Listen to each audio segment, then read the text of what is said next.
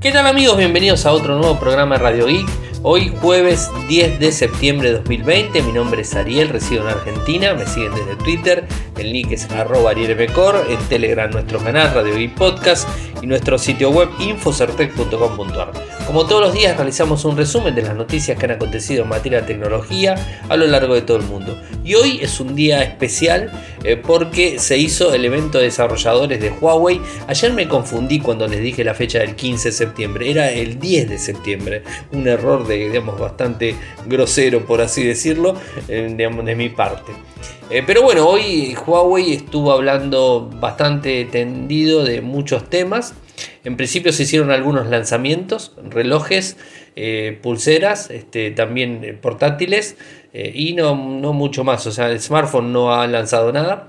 Después también encontramos este, anuncios relacionados al el MUI 11, su capa gráfica. Y por último, lo que todos estábamos esperando eran las declaraciones sobre Harmony OS y digamos, este, cómo va a seguir el, el desarrollo de este sistema operativo que va a reemplazar a Android el año próximo. Así que bueno, esto vamos a estar hablando en el día de hoy. Después, los otros temas es que el Moto 7 eh, E Plus fue filtrado de forma completa con detalles. Hoy se dio a conocer la versión de Android 11 Go, o sea, la versión reducida, está disponible. Samsung pide licencia a Estados Unidos para seguir vendiendo a Huawei, esto es un reporte. Eh, pantallas, esto es algo importante. Facebook vuelve a sus raíces y crea un espacio para universitarios. Nintendo Switch eh, con una temática del Fortnite. Eh, lo que sería el Xiaomi Redmi Note 10 en algunas filtraciones y todo lo que tiene que ver con Huawei que vamos a estar hablando en el día de hoy. Eh, en principio vayamos con el Moto E7 Plus, eh, donde tenemos los detalles del dispositivo.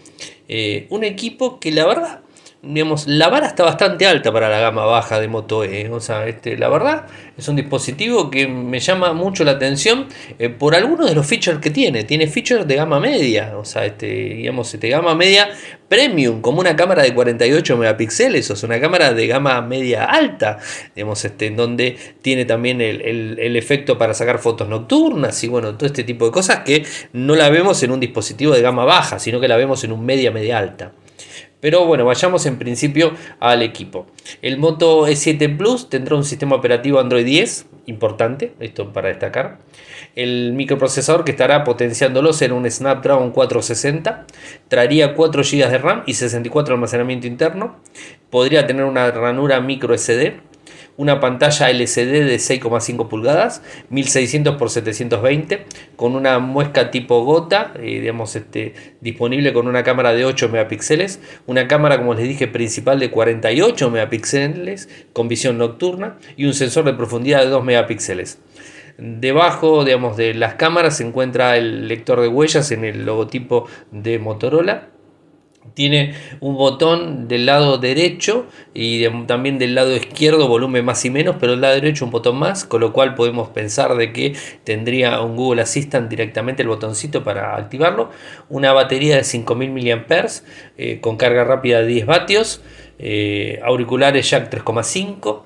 El valor supuestamente que está también filtrado es de 150 euros un dispositivo, la verdad que con buenas prestaciones, o sea, más allá de los 5000 mAh de batería, que eso es un, digamos, es un golazo realmente eh, para los que necesitan un teléfono por más de un día, dos días por lo menos, y tres días también le puede llegar a brindar, eh, pero tener, eh, por ejemplo, un, este, una cámara de 48 megapíxeles con visión nocturna, me parece, para sacar fotos de noche, me parece una muy buena opción en un teléfono de gama, digamos, baja, porque en definitiva es gama baja. Recuerden que el Moto E es gama de entrada, Moto G es la gama media y Moto Z, que era la anterior, era gama alta, pero hoy por hoy tenemos eh, Motorola One con diferentes sabores, en gama media y en gama media alta y gama alta. Así que bueno, eso es para, para tener en cuenta. Eh, pero bueno, interesante el dispositivo, estaremos atentos cuando se lance. Hay que tener en cuenta que no creo que tarde mucho en ser este, el lanzamiento de este equipo. Yo calculo que en lo que transcurre de acá a fin de mes lo tendríamos que estar viendo porque recuerden que el 6 se lanzó el año pasado en septiembre. De hecho, se lanzó el mismo día que el Motorola Zoom. Y ahora tenemos el Motorola Racer que se lanzó en el día de ayer, el Racer 5G, y el, el Motorola este, podría estar lanzando este dispositivo en cualquier momento, según las fechas del año pasado. Y lo que tenía que comentarles es que Eh, les contaba el día martes que se anunciaba Android 11 ya de forma final para los Pixel. Ahora tenemos el lanzamiento oficial de Android 11 Go, la versión reducida. Eh, les leo lo que dice el, el, párrafo que creo que reúne muy bien todo, lo que tiene que ver con el contenido de, este sistema operativo. Presentamos Android Edition Go eh, por primera vez en el 2018 para brindar una experiencia de teléfono inteligente de alta calidad para los propietarios de dispositivos de nivel de entrada en todo el mundo. Desde entonces Android Go ha mejorado la velocidad, la confiabilidad y seguridad de más de 100 millones de dispositivos de nivel de entrada a través de aplicaciones y funciones diseñadas específicamente para abordar las necesidades locales. Continuando con la misma misión, aquí hay un vistazo a las novedades de Android 11 Go, que se las voy a contar ahora. En principio, Android 11 Go va a tener este, mayores, este, mejores, mejor comunicación, el dispositivo en general. Va a tener este, todo lo que tenga que ver con 5G, si es que algún dispositivo en gama de entrada va a tener 5G, no lo sé. Eh, hay algunos este, avances hacia ese lado, por lo menos en la gama media ya lo tenemos. Habrá que ver si en gama baja eh, tendremos algo. Yo creo que Qualcomm y Mediatek están trabajando en, en gama baja para poner este 5G y seguramente va a tener que estar eh, porque recordemos que el año próximo eh, toda la gama de teléfonos va a estar dando vueltas con el 5G, eh, con lo cual la gama baja también va a tener que tener microprocesadores en esa, en esa sección para poder este, portar los equipos y que sean más económicos. O sea, es lógico porque como está el 4G, como salió 4G para gama baja, también tiene que estar el 5G para gama baja. Así que bueno, estaremos atentos a ese tema.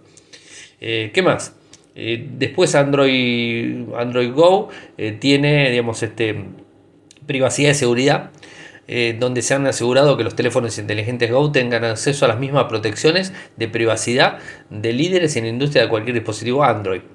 Incluye nuevas formas de privacidad para facilitar el control cuando se comparten los datos de dispositivos, con permisos únicos, en donde se permite otorgar acceso a una aplicación de sensores específicos como micrófono, cámara, ubicación, solo en un caso. Es igual que Android 11 en este sentido, o sea, no hay, no hay diferencia, en, definitiva es lo mismo. También se puede otorgar permisos a una aplicación eh, para la próxima vez si abra la misma. Esto también en cuenta. Eh, ¿Qué más? Eh, después aprovechar mayor espacio en la pantalla con las aplicaciones favoritas. Navegación por gestos, esto también estaría incluido. Eh, y después este, mejoras con un, digamos, lo que sería Safe Folder, que es una nueva función de archivos de Google que, protege archivos este, personales con un PIN de cuatro dígitos. ¿Qué más tenemos? después Android va a funcionar con la expansión de 2 GB, las aplicaciones se inician hasta un 20% más rápido y con 270 MB eh, adicionales de memoria libre adicional. Las personas pueden ejecutar de 3 a 4 aplicaciones más en segundo plano.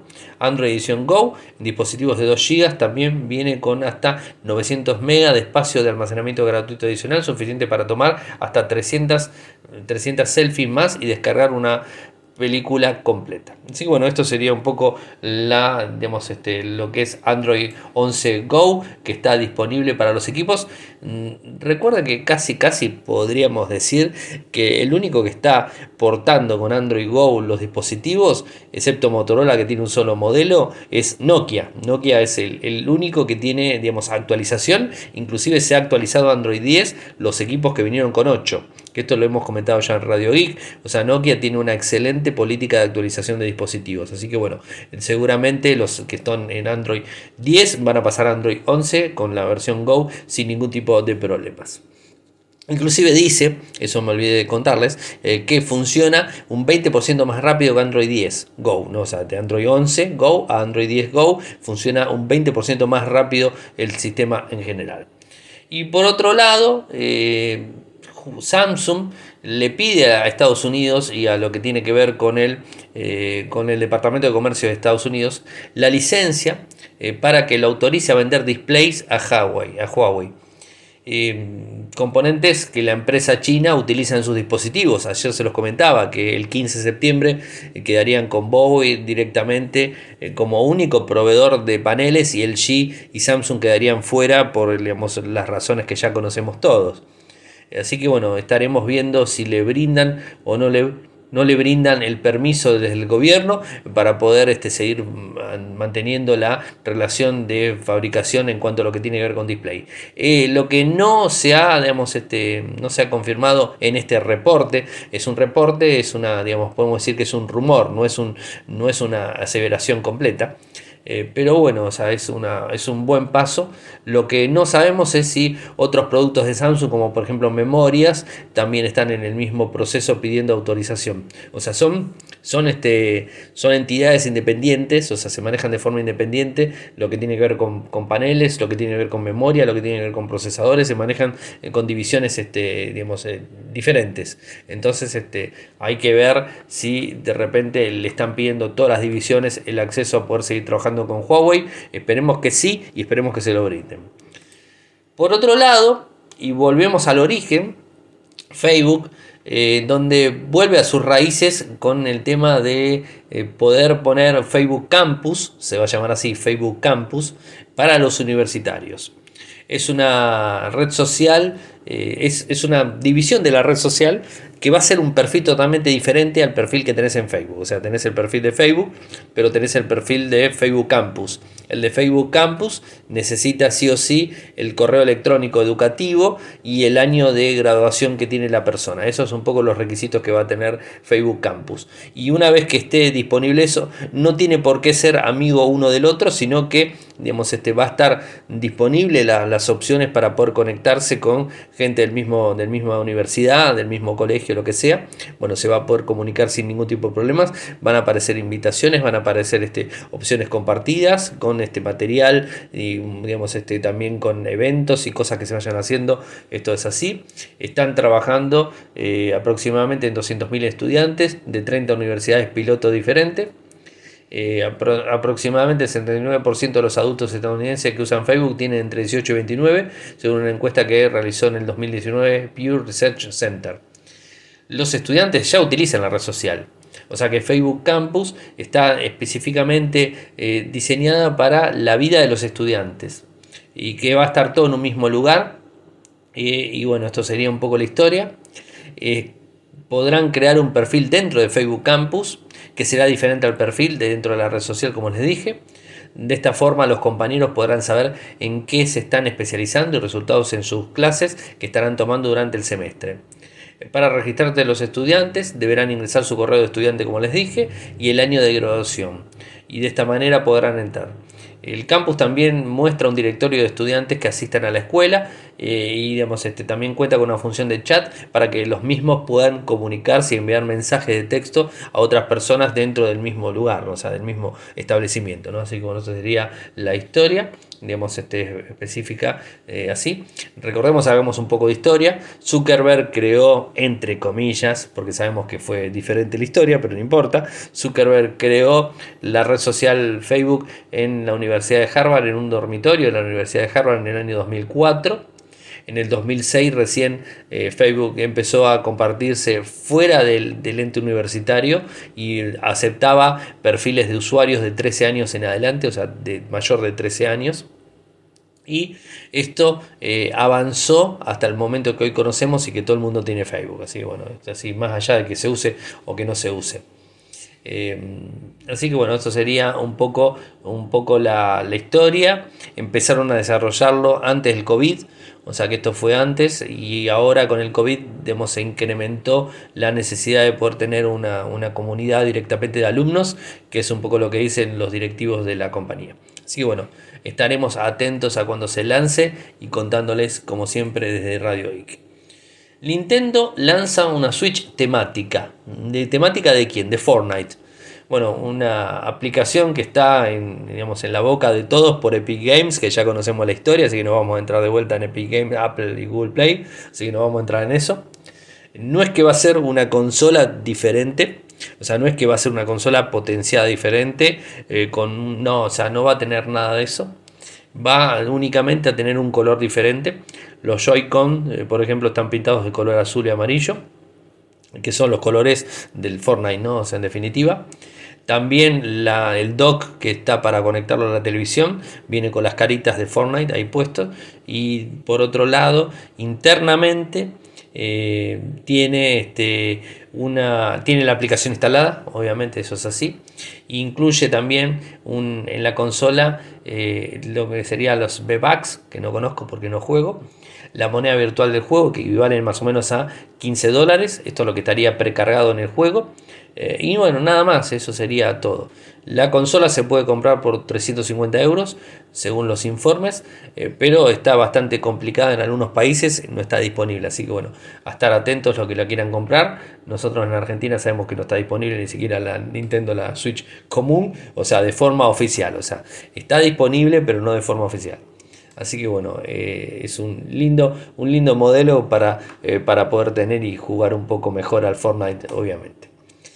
Eh, ¿Qué pasa con Redmi? El nuevo dispositivo que va a ser el de este año, el Redmi Note 10.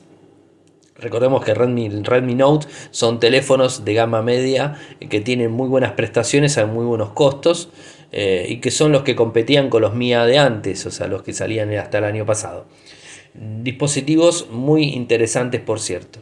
El Mi, el, ahí salí con el Mi, me confundí. El Redmi Note 10 va a haber dos versiones, el Redmi Note 10 común y el Redmi Note 10 Pro, o sea, esto obviamente está confirmado. Y va a tener mucho del Poco X3, o sea, muchas opciones del Poco X3, algunas prestaciones que van a tener heredadas el dispositivo. Va a haber, como les dije, dos versiones. La versión, primera versión, el Redmi Note 10 va a tener un microprocesador Snapdragon 732G que va a ser solamente de 4G, no va a tener 5G. El 735 recuerden que es el que tiene, 765 es el que tiene, el 732 no tiene 5G, mientras que el modelo Pro contaría con un MediaTek 5G. O sea que ahí sí, un Dimensity de los 5G. Así que bueno, estaremos eh, con eso pendientes a conocer el modelo, obviamente. La pantalla sería en ambos dispositivos de 6,77 LCD con una tasa de refresco de 120 Hz por segundo. Eh, además el smartphone vendría equipada con, un, con 8 GB de RAM de memoria vendría a costar un valor supuestamente en China de mil yuanes. Si lo pasamos a euros o dólares son 125, o sea, sería muy económico, con lo cual este valor no va a ser el mismo, no es que se va a pasar de una moneda a la otra, y además es un rumor. Así que bueno, no, sabemos si en definitiva ese va a ser el, el valor final del dispositivo, los mil yuanes. Así que tendremos que estar atentos a más filtraciones del dispositivo. Eh, bueno, ahora me toca hablar de Huawei. Voy a ir con los temas más, más básicos hasta llegar al último, en donde les voy a hablar de eh, Harmony OS. EMUI, eh, EMUI 11 es oficial. Hoy se anunció. Es la capa gráfica que no está basada en Android 11 a OSP. Está basada en Android 10 eh, con lo cual esto también anuncia un poco la salida de, Huawei hacia Harmony OS. Porque no está sacando su última capa gráfica eh, con el Android 11 que estaría basada. Así que bueno, está basada en Android 10.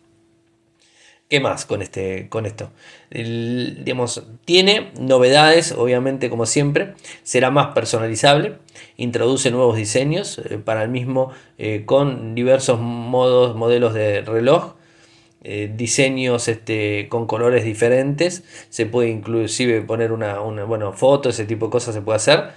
En lo que tenga que ver, ventanas flotantes. ¿Qué más? Tiene la opción de minimizar la ventana flotante eh, la aplicación que quede abierta en una pestaña en el lateral de la pantalla. Además este, de las ventanas, eh, los dispositivos plegables podrán tener dos ventanas flotantes abiertas a la vez. Esto podría tratarse para el Mate X cuando esté disponible, o sea, y que, funcione. Eh, ¿Qué más?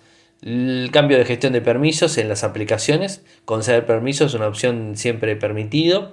Siempre darle una permiso a una aplicación eh, digamos, de forma puntual a cada una de ellas y eh, saber de forma constante los permisos que tiene cada aplicación. Esto está también bueno. Eh, y todo lo que tenga el EMUI 11, las, este, los permisos funcionando. Notificación, puede este, tener varias notificaciones más este, preestablecidas y modificaciones. ¿Qué más? Ah, una interesante, las notificaciones tienen una posibilidad de que la vibración del equipo vaya al ritmo de la música. Eso está bueno, o sea, si de repente tenés una música determinada, la vibración va a ir al ritmo de la música. Esto es una, es una buena opción que tienen las, aplicaciones. Por otro lado, también Mi Time, que es el FaceTime o es el, digamos, este, el Google Duo de, de, los demás, de los demás desarrolladores de Apple y de Google, eh, se expande de forma mundial en nuevos países, entre ellos España, Alemania, Francia, Italia, Indonesia, Polonia, Sudáfrica, Arabia Saudí, Filipinas, Singapur, Malasia y Tailandia. ¿Qué más? Mejoras en la galería del EMUI 11 para organizar las colecciones, esto también está disponible, ocultar algunas aplicaciones de terceros, bueno, opciones mejoradas y después, nuevas animaciones. Las aplicaciones propias de Huawei renuevan sus animaciones. Controla las apps from de PC. Desde los mismos este, ordenadores o PCs portátiles de Huawei se puede abrir y controlar tres aplicaciones en el teléfono usadas en el mismo tiempo. Celia llega a más países. Celia es el asistente que presentó Huawei para funcionar. Más privacidad.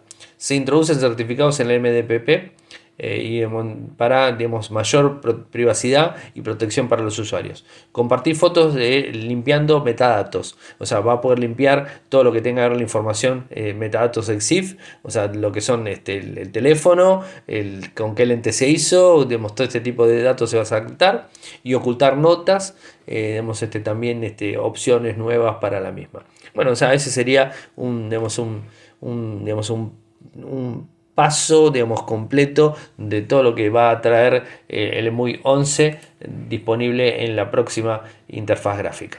Y después vayamos a lo que ha lanzado de forma puntual los dispositivos, no teléfonos. Los Free Boost Pro son auriculares inalámbricos de gama alta. Eh, son auriculares que se ponen en cada oreja, obviamente, o sea, son, son independientes, eso quise decir. Tiene una potencia de voz de cancelación de ruido de hasta 40 dB de, de, de, hercios, con un sistema dinámico de tres micrófonos y sistema antiviento. La batería del enchufe permite tener hasta 30 horas de uso. Tiene almohadillas de siliconas intercambiables, eh, además de una aplicación móvil que nos dice si encajan bien o no encajan bien en el oído. Eh, también tiene controles táctiles para poder subir y bajar si deslizamos los dedos además de poder pellizcar para activar el modo de cancelación de ruido. Esto es eh, una opción. Por otro lado, el otro, el otro dispositivo que ya es más para, correr y para el deporte es Freelace Pro. Son auriculares eh, diseñados para el deporte, se colocan en el cuello y salen con un pequeño cable hacia las orejas, los, oídos. Eh, tiene una cancelación de ruido de 40 decibelios y unos, digamos, unos drivers dinámicos de 14 milímetros. La batería dura aproximadamente 24 horas y son resistentes al IP55. Los, este, estos auriculares cuestan 119 euros. Los anteriores, 199, me olvidé decirlo.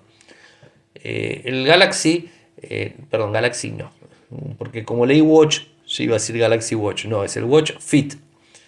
Relojes inteligentes. Eh, con una enorme pantalla de 1,64 pulgadas, curva, una resolución de 280 x 456, 326 puntos por pulgada cuadrada, cubre un 70% de la superficie total, la pantalla, 34 gramos, los widgets en pantalla son totalmente personalizables, tiene, digamos, pudiendo poner pasos, temperaturas, calorías, quemadas, pulso, tiempo de, de, de dormir, distancia recorrida, batería, restante, etcétera. Todo esto en la misma pantalla. Cuenta con una detección de oxígeno en sangre, 96 eh, modos de deporte distintos, 200 esferas personalizables, control de música y sensor cardíaco, la batería dura 10 días eh, y este mm, su precio es de 129 euros. Me viene ahora al, este, a, la mente eh, lo que tiene que ver con una bandita, o sea, es, superior a una bandita y tiene opciones de banda, o sea, no, no opciones de reloj inteligente. El reloj inteligente es este ya directamente, que es el Watch GT2 Pro. Es un, digamos, uno de los primeros con cristal de zafiro, más resistente en, digamos, en todo lo que tenga que ver la pantalla. El cuerpo está hecho de titanio para ser más ligero y tiene una parte trasera de cerámica. La pantalla es de 1,39 pulgadas y una resolución de 454 x 454. ¿Qué más? Tiene diseño con dos modelos, un clásico y otro sport. Eh, para deporte también sirve, tiene más de 100 actividades, incluyendo golf, natación, esquí, correr, elíptica, etc. También es ideal para rutas de senderismo montaña, ya que digamos, este, va guiando por el camino, siguiendo eh, para volver sin perderte, ya que cuenta con GPS.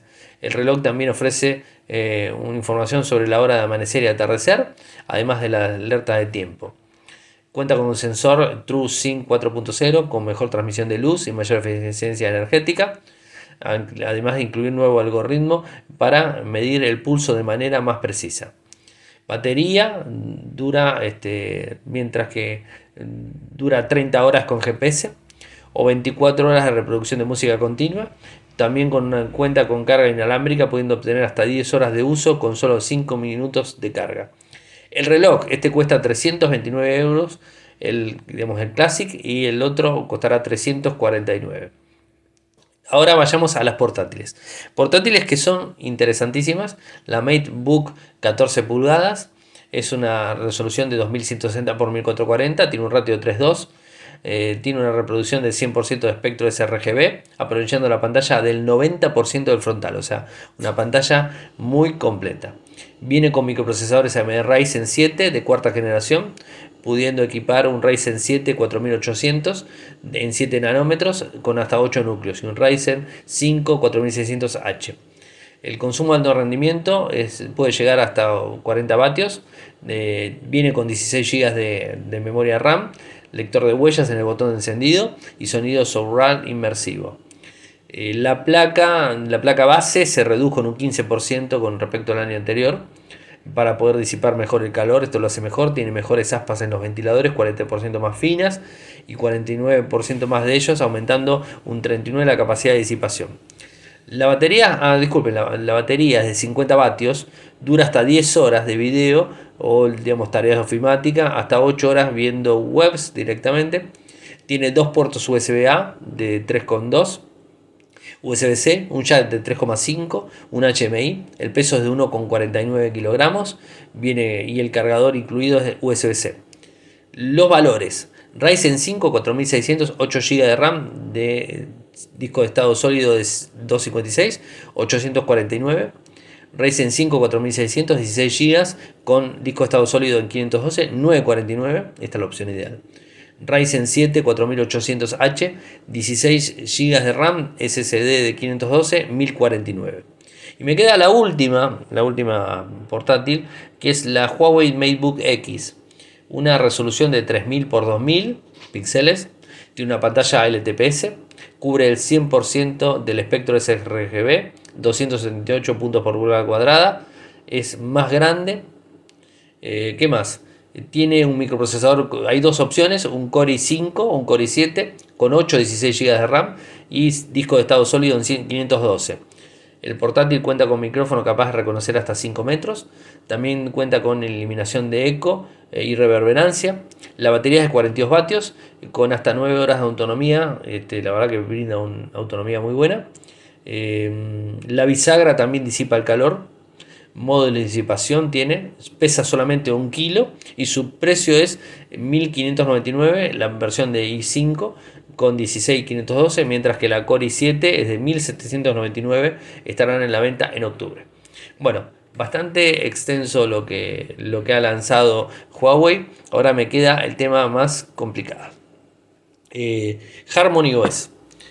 Hoy este, su CEO Richard Xu estuvo hablando en la conferencia de desarrolladores eh, y parece ser que Harmony OS va a matar a Android. A ver, no nos tampoco nos asombremos eh, porque eh, recordemos también que Google está trabajando sobre un sistema operativo, una, digamos, una, digamos, uno que va a reemplazar a Android en algún momento, que se llama Fuchsia. En este caso, el de Huawei que nos, nos llama ahora el, el artículo, habla de un sistema operativo independiente con App Gallery como base principal y que va a estar reemplazando a Android de forma continua. Les contaba recién en, en EMUI 11 que eh, no sale eh, con Android 11, sino que sale con Android 10. Con lo cual está mostrando la, digamos, la tendencia de, Huawei a lanzar su propio sistema operativo el año próximo. Recuerden también que este, tienen la complicación de forma constante eh, con lo que tenga que ver con software y con este hardware de Estados Unidos o digamos este, aliados de Estados Unidos que quieran prohibirle el acceso. Entonces este, esto hace que eh, el sistema operativo sea complicado eh, poder llevarlo adelante.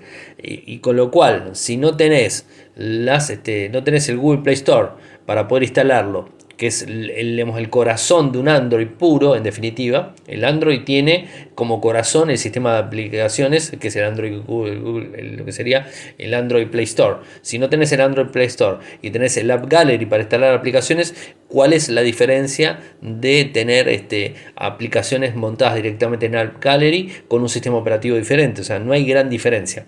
Hoy me decía Maku Sensei por ahí, eh, en Twitter, donde me decía que esto va a ser como Firefox OS como le fue a Firefox OS? Yo creo que no.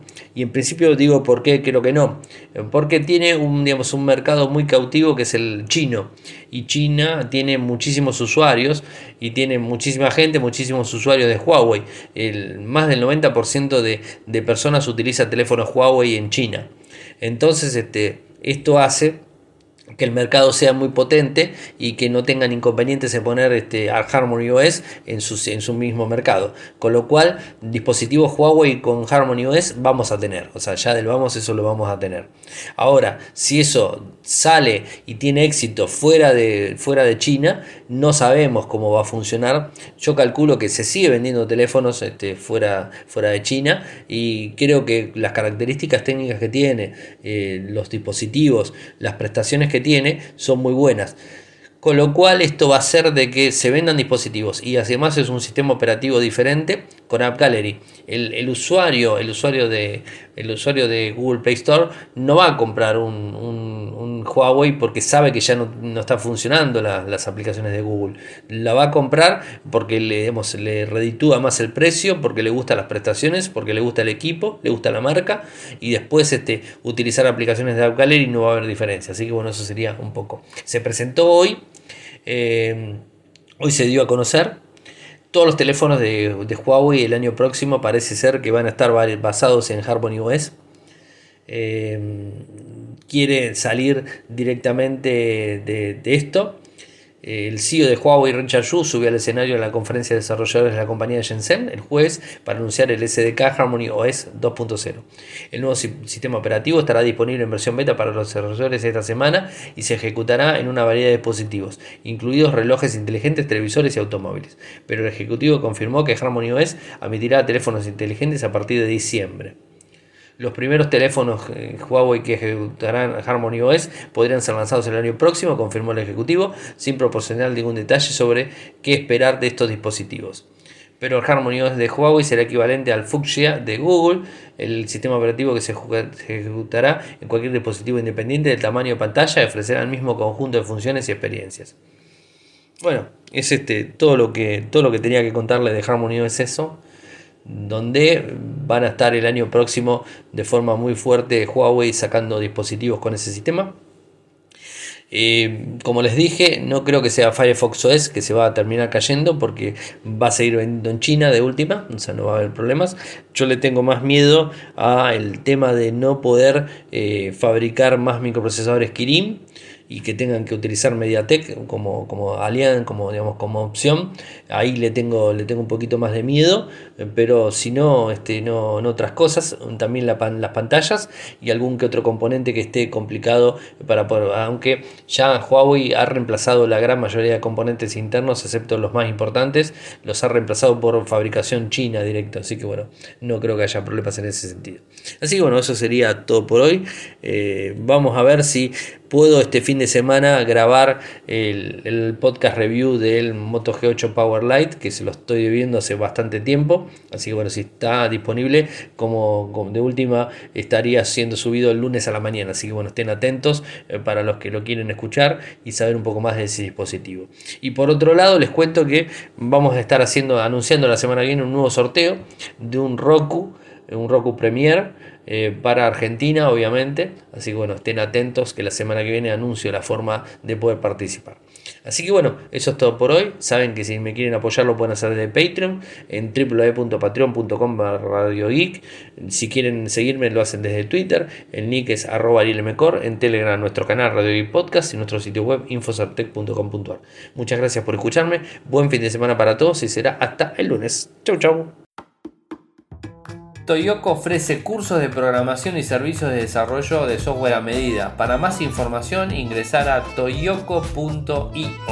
Podés editar tu libro digital en Infocertec. Encontrá más información enviando un correo electrónico a info.infocertec.com.ar. Para auspiciar en Radio Geek Podcast, pueden enviar un correo electrónico a la cuenta info.infocertec.com.ar.